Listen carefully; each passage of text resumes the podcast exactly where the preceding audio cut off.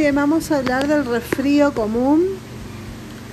Eh, bueno, el, diagnóstico del resfrío común se basa básicamente en el interrogatorio y en el examen físico completo.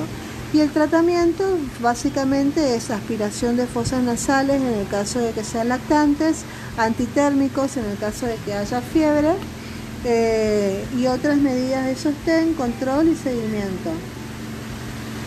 Bueno, los mocosos, ¿por qué se le dicen los mocosos? Porque evoluciona así. Primero empieza como una rinorrea cerosa blanca, después va con una rinorrea mucosa que es amarillenta y por último va como rinorrea mucopurulenta que es verdosa.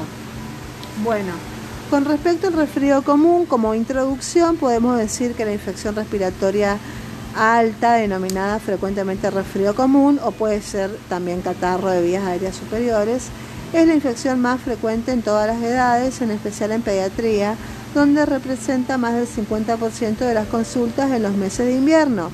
Existen múltiples recomendaciones sobre la conducta médica frente a este cuadro, sin embargo hay una amplia variabilidad en el tratamiento que depende en parte de la heterogénea expresión clínica del niño y del criterio empleado por el médico tratante. Según la Sociedad Argentina de Pediatría, no hay en nuestro país un estudio que haya valorado la conducta médica del pediatra frente al niño con insuficiencia respiratoria aguda alta. Por otra parte, la bibliografía internacional de la última década refleja un creciente interés en la investigación clínica en el consultorio, aspecto que aún no se encuentra desarrollado en Argentina.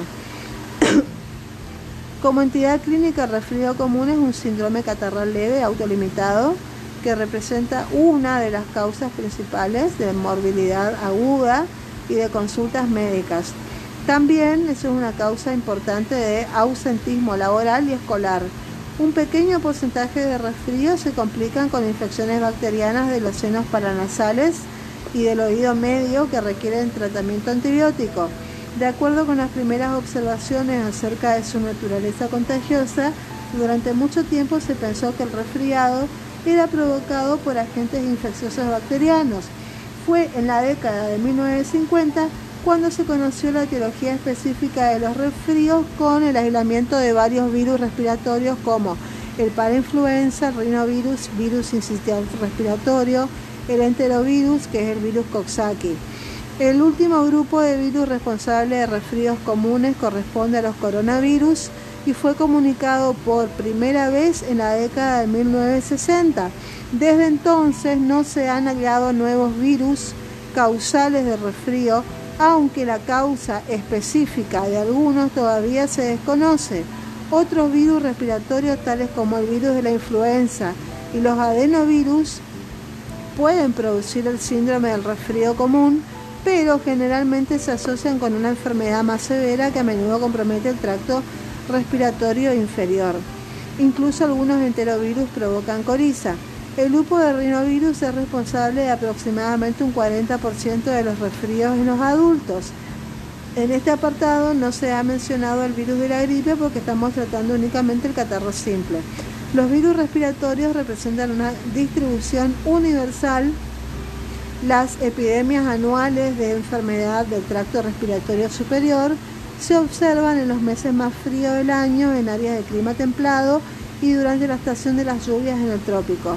En climas templados, la estación de las enfermedades respiratorias comienza en la primera quincena de septiembre y no todos los virus atacan a la vez. Por ejemplo, las epidemias por rinovirus se producen a principios de otoño y entre y entre mediados y fines de primavera, mientras que los coronavirus producen enfermedad sobre todo durante el invierno. No cabe duda que la convivencia de los niños y niñas durante el periodo escolar y el mayor hacinamiento de la población en lugares cerrados durante los meses más fríos son factores que favorecen la propagación de los catarros. Generalmente un adulto padece como promedio 2 a 4 catarros por año y un niño de 6 a 8. Los adultos que conviven con niños padecen más resfriados que los adultos no expuestos a niños. La transmisión. El mayor reservorio de los virus respiratorios está representado por los niños de corta edad. La propagación del resfrío se produce principalmente en el hogar y en la escuela, colegios y guarderías. Los niños adquieren nuevas cepas virales de sus compañeros de escuela, las llevan a sus hogares y las transmiten a otros miembros de la familia. El periodo, el periodo de incubación es de 1 a 3 días. El periodo de máximo contagio es entre el segundo y el cuarto día del inicio de los síntomas. Se deben extremar en este periodo las medidas de prevención que son muy sencillas Primero, los síntomas y diferencias con la gripe y el resfrío.